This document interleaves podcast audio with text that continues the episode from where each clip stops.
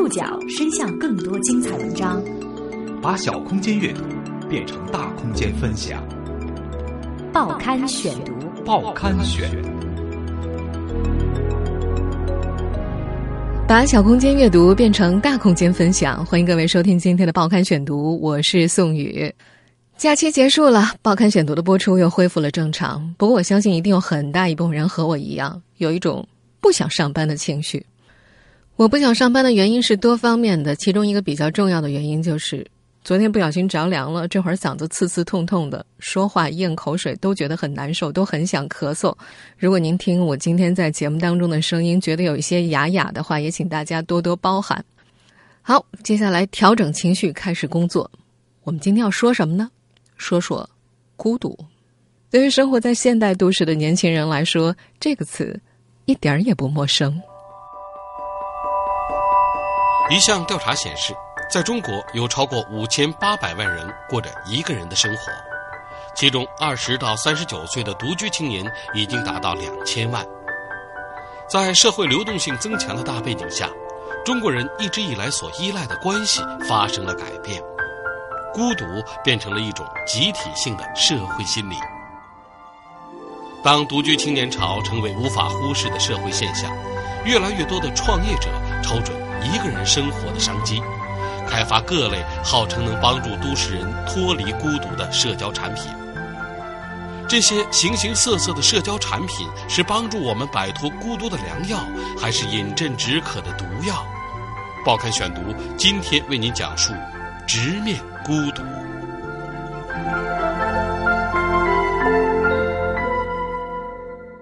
春节前一天的凌晨两点。看着满屋一片狼藉，陆伟终于忍不住哭了。这是这个二十五岁的姑娘到上海的第五年，也是一个人居住的第五年，就像是日本插画家高木直子一个人住的第五年里一样。自从二零一三年和异地恋的男朋友分手之后，陆伟已经习惯了生活圈子里除了同事，就剩下自己。一个人上下班，一个人看电影。一个人逛街，一个人跑步，一个人出门旅行，一个人生病痊愈，一个人下厨做饭，一个人吃。一个人生活简单无欲无求。春节前一个月，为了换一个住处，陆伟又独自和房东、中介、装修队、搬家工打起了交道。在屋里痛哭流涕的那天，他刚试图和临时加价的搬家工人大吵了一架。他想找人撑腰，结果住在附近的男同事正好去了女朋友那里。那是独自一个人住五年来，陆伟第一次问自己：“我一个人该怎么办？”从整个中国来看，陆伟显然不是一个人。来自国家民政局的数据显示，中国的独居人口从一九九零年的百分之六上升到二零一三年的百分之十四点六，如今有超过五千八百万人在这个国度过着一个人的生活。其中，像陆伟这样二十九到三十九岁的独居青年，也已经到了从未出现过的规模——两千万。生活无欲也无求。更加直观的例子发生在中国一些超级大都市，比方说上海，每四个家庭就有一个独居户。在上海独自居住了两年，网名叫“鱼丸”的九零后福建女生说：“嗯，这儿就像东京、台北，满大街便利店、咖啡馆和快餐馆，还有满大街和我一样一个人生活的年轻人。”这里没有人会来干涉我单身狗的孤独啊！你说要一个人去旅行，但是回去却没有约定。鱼丸是个独自旅行的爱好者，几十张明信片围绕着一张世界地图铺满了他屋子的一面墙。明信片来自鱼丸独自旅行的十九个半国家。之所以是十九个半，因为去美国的时候有一半时间是和朋友在一起的，所以只能算得上半个。他说自己是个口味独特的旅行者，不爱酒店，习惯青年旅社，也曾当过几回沙发客。他喜欢去博物馆、二手集市和艺术街区，尽可能避开一切游客聚集的热门景点。一个人上路，往往意味着苦行僧般的旅行。在独自旅行的途中，他能把二十天的行李装进一个双肩背包，下飞机后不倒时差，落地就玩。经常一天走八到十二个小时，饿了在路边啃个三明治。他睡过机场，夜大巴和青年旅社的十二人间。对于中国大城市里的独居青年而言，独自旅行意味着孤独生活的一个出口。在豆瓣上，喜欢一个人旅行的女生小组已经有超过七十一万成员。不是说我选择一个人生活啊，只是说，嗯，我我不排斥说一个人生活这件事情，而是用一种比较乐观的方式去对待它。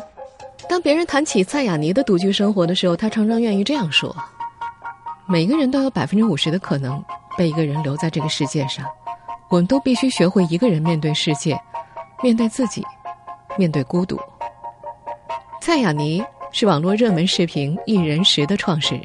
从一开始一个人生活的时候就是享受的吗？还是需要有个过程？呃，慢慢的认识，其实很重要的是。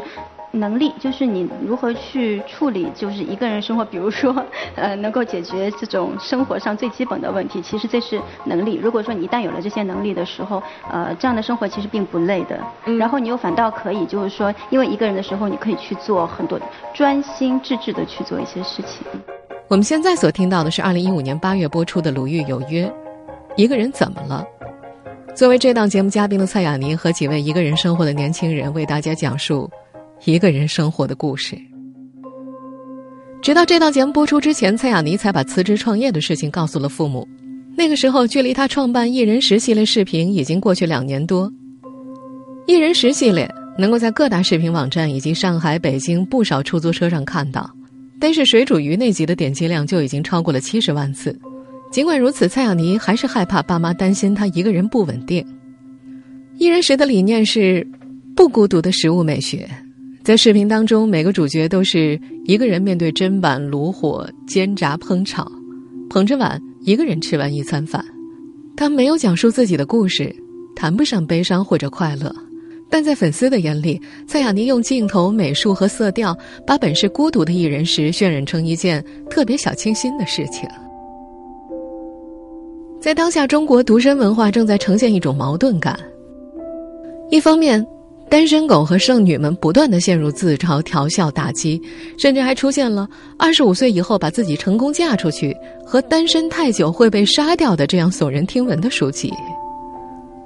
另一方面，独居开始呈现出雅士对影独酌般的美丽，既有日剧《深夜食堂》和《孤独的美食家》的走红，还出现了诸如“独立从一个人旅游开始”。一个人流浪不必去远方，一个人也能有很好的时候等流行书籍。随着一个人成为一种流行文化，商机也随之抵达。例如，十五平方米超小型蜗居户型，五十升左右的冰箱，一点六升的一人份小客量迷你洗衣机，超小型洗碗机越来越多。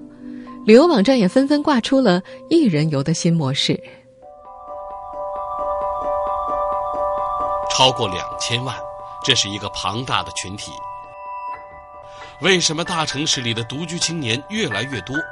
多位学者给出的共性解释是：社会流动性增强。报刊选读继续播出：直面孤独。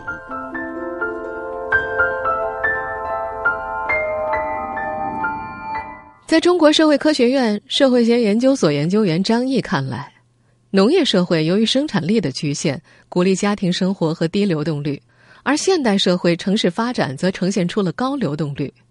随着人口进入城市，社会支持独居人群的相关政策越来越多，从而催生了日益增多的独居青年。分析第六次人口普查数据的时候，张毅发现，单身男性主要集中于农村，而单身女性则集中在城市。后工业化时期，体力职业少了，智力职业多了，把女性从家庭中解放出来。女人不需要依靠男人，他们在单身的状态之下的生活质量可能会比婚姻状态下更好。这种趋势同样发生在发达国家。美国学者克里南伯格在研究美国独居现象的专著《单身社会》当中，曾经给出这样的数据：美国有三千一百万人独自生活，这个群体在过去十年扩大了百分之三十。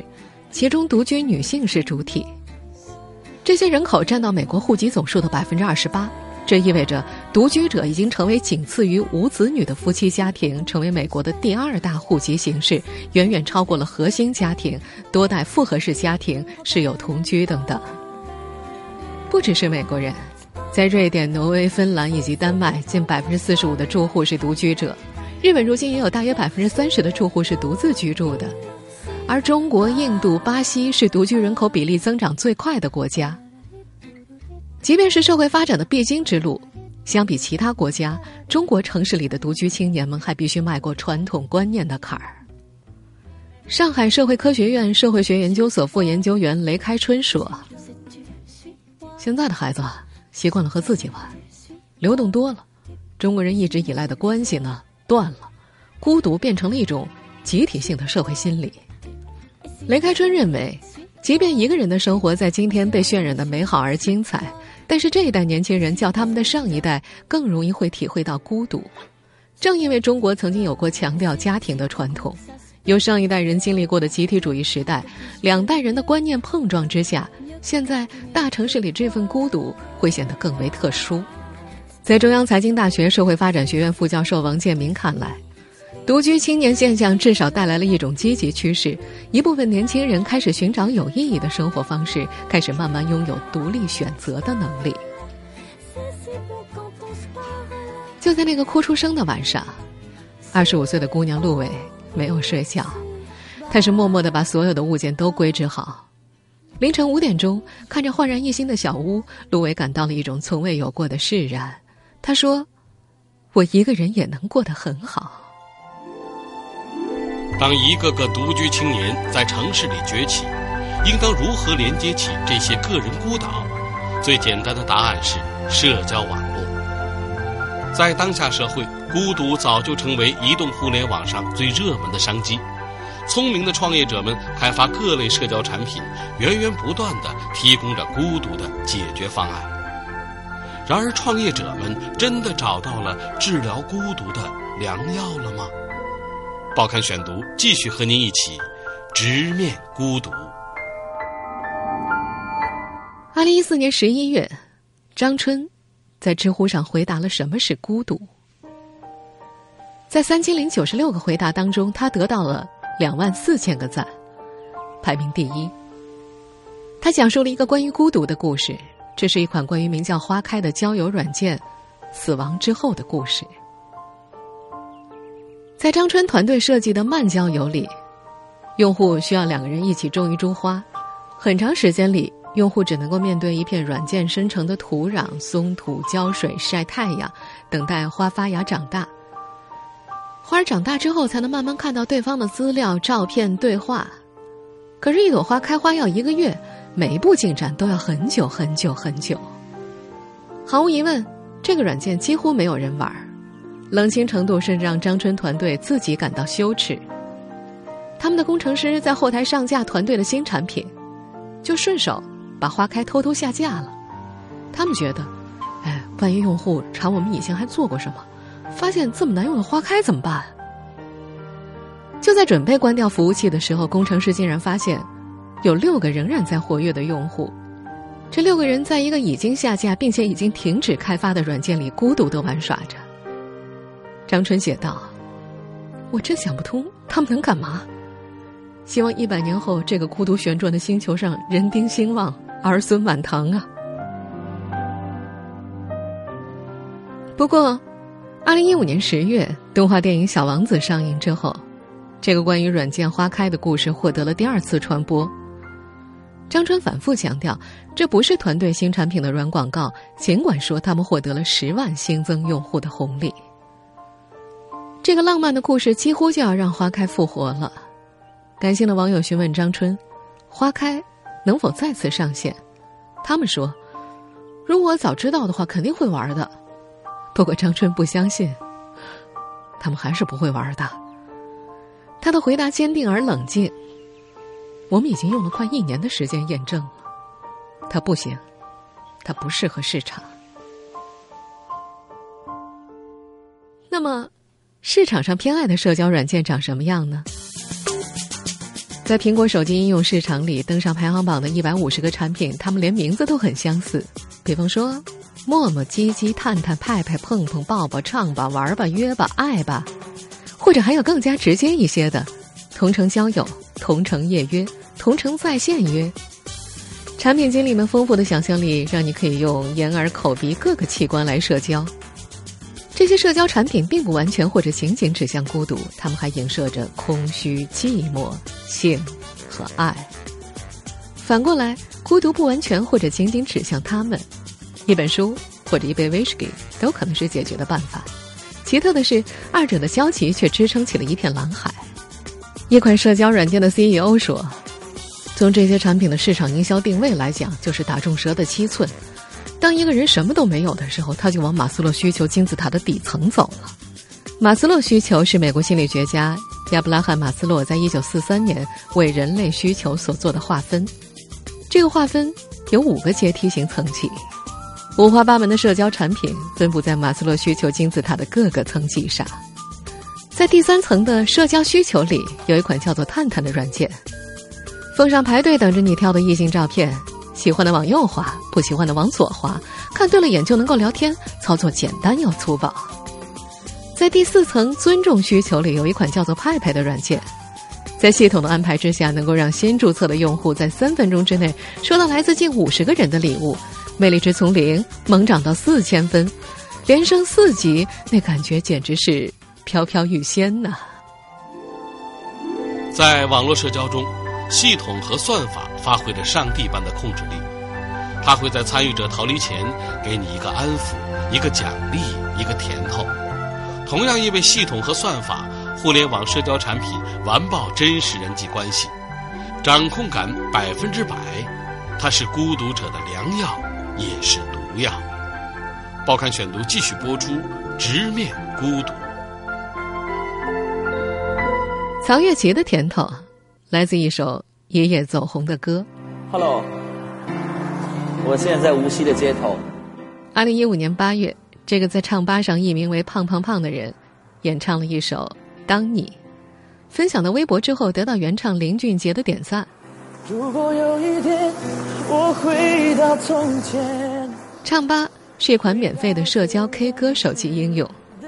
深夜的无锡街头，他举着自拍杆录了这首歌，画面里。他穿着白色衬衫，大步走，带着一丝羞涩。他的背后是昏黄的路灯、骑摩托车的男女和飞驰的出租车。他的嗓音不能说和林俊杰有多么相似，但是他笑起来的确亲和力十足。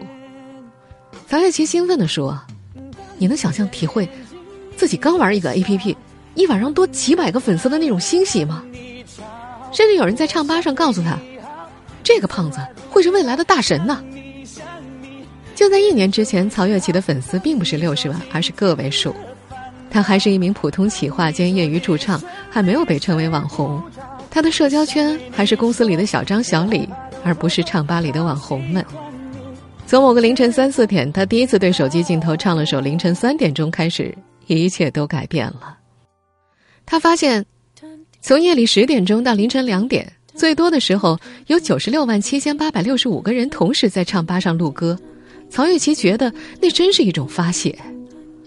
战吧的 CEO 陈华用浓浓的商人口吻说道：“呃，你可能长得很丑很丑，丑到不愿意暴露自己的脸，但你安安静静的唱歌，也有一大堆人喜欢你，这种感觉很爽，对吧？工具做得好，别人也可以，但社交属性，偶像和粉丝的网络关系，能把用户留下。”成名之后的曹月琪已经离不开唱吧了，几乎每天都要打开。他把唱吧视为自己的娘家 APP，是他生活的一部分。在唱吧的帮助之下，曹月琪设计发布了自己的服装品牌。二零一六年一月，他还受邀参加了爱奇艺的网络综艺节目《我的歌神》啊。不过，在清华大学心理发展指导中心教师李松蔚看来，人们从这些互联网产品中获得欢愉的过程，其实有点像饮鸩止渴。李宗伟解释，互联网没有放大孤独，而是一种很微妙的方式让他维持下去。它不会让这个人很痛苦，但也不会轻易饶了这个人。它是一种软成瘾，某种程度上有点类似毒品。人们已经初步认识到了科幻片里高科技所带来可喜可忧的未来。系统也是良药。它让任何一段交往都变得安全、便捷、无副作用，因为它背后有一套算法。手机或者互联网产品就是在各个方面完爆真实的人际关系，掌控感百分之一百。在李宗伟看来，正是因为互联网如此完美，人们才不那么想需要真实的人际关系了。而实际上，那种难过起起伏伏、牵肠挂肚，才是不孤独的感觉。人人都会感到孤独，孤独背后有如此大的商机。于是，即便是在二零一五年 QQ 诞生的第十六年，网易聊天室关闭的第七年，微信和陌陌出现的第四年，仍有一批又一批社交产品扑向孤独经济的海洋。不过，当资本寒流袭来，孤独的生意开始不那么好做了。报刊选读继续播出，直面孤独。梧桐树资本合伙人童伟亮说：“现在对于大部分投资者来说，对社交产品投资的可能性不太大。社交总体离钱比较远，现在资本的整体状态不好，投资人更愿意投离钱比较近的产品。”八零后李东哲决定不去趟这趟浑水，他和另外一名八零后创始人白慧泽一起搭建了名为 “So Meet” 的青年自发兴趣活动平台，他们的口号叫做 “Find Your People”。Meet yourself。在这位创业者看来，这么多 APP 扎进去争抢用户的线上时间，没有空间也没有意义。孤独的市场肯定不是无限大的。从创业的角度来看，他觉得线上社交已经富养化了。他们的口号是：线上聊俩月，不如线下吃顿饭。的确，确实有不少年轻人在这个平台上发起各种形形色色的线下活动。后台数据表明，这些活动几乎场场爆满，名额开放数小时就能收到几百条报名信息。年轻人的想象力、生活方式和玩乐精神蔓延在一场场奇形怪状的线下活动里。十几号人可以蒙着眼睛睡午觉，也可以蒙着眼睛接吻，既能够一起坐地铁上看书的行为艺术，也能跟一个武汉姑娘一起盲品小龙虾。从二零一五年四月开始，类似的活动每周都会举行五十多场。按照平均每场十五人来计算，每周有超过七百五十名年轻人愿意用与一群陌生人相处来填补自己的空白时间。在李东哲这位创业者看来，线上过于拥挤，所以创业者转战线下，活动是他们第一个能想到的。他笃定的认为，只有在线下真实的社交环境当中，面对面才能真正缓解孤独感。但是哪里的生意都不好做呀。SoMeet 直到二零一五年七月才拿到了三百六十万的天使投资，李东哲白干了半年。他轮番和二三十家投资机构谈判，可是投资人总是质问他：“对你说的都对，但是你怎么变现呢？”如今社交产品的商业模式并不清晰，各家的招数不尽相同。比方说，陌陌最新一季的财报显示，二零一五年第三季度移动游戏。已经成为陌陌收入的主体，占总营收的百分之二十五点三。而拥有三千万活跃用户、卯足了劲儿上市的唱吧，也于近期杀入了不景气的线下 KTV 领域，孤注一掷要探索一条新的商业模式。说到底，这些号称要为现代人解决孤独问题的各种移动互联网产品的最终目的，还是盈利变现。而期望通过这些互联网产品摆脱孤独的城市孤独青年们，真的和孤独说再见了吗？在中国社会科学院社会学研究所研究员张毅看来，互联网可以是媒介，但不可能变成社会。社交网络的产生为人们造成了一种“我正在和他人联系”的假象，一部分满足了人和他人沟通的需求，但是无法实现真实的关怀。实际上，在漫长的岁月里，在现代人解决孤独的摸索当中，任何一种方式都不可能是完美方案。线上每一场精心安排的社交里，你总能获得清华大学心理发展指导中心教师李松蔚所描述的，在真实世界当中绝对不存在的百分之一百的掌控感。而线下，与一场陌生人的邂逅，虽然让某个都市青年暂时解了渴，可是也有可能会让他变得更加依赖。或者更加痛苦，就像是动画片《头脑特工队》里那个怎么也干不掉的悲伤的蓝色精灵一样。世界上的东西阴阳总是调和，有两个极端，你不可能把孤独干掉。所以，我们才需要更多的毒药。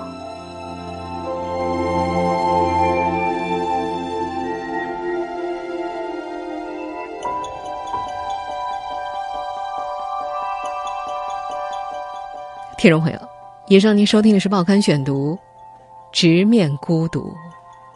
我是宋宇，感谢各位的收听。今天节目内容综合了《南方周末》的系列报道。收听节目复播，您可以关注《报刊选读》的公众微信号，我们的微信号码是“报刊选读”拼音全拼，或者登录在南京 APP 和喜马拉雅 FM。我们下次节目时间再见。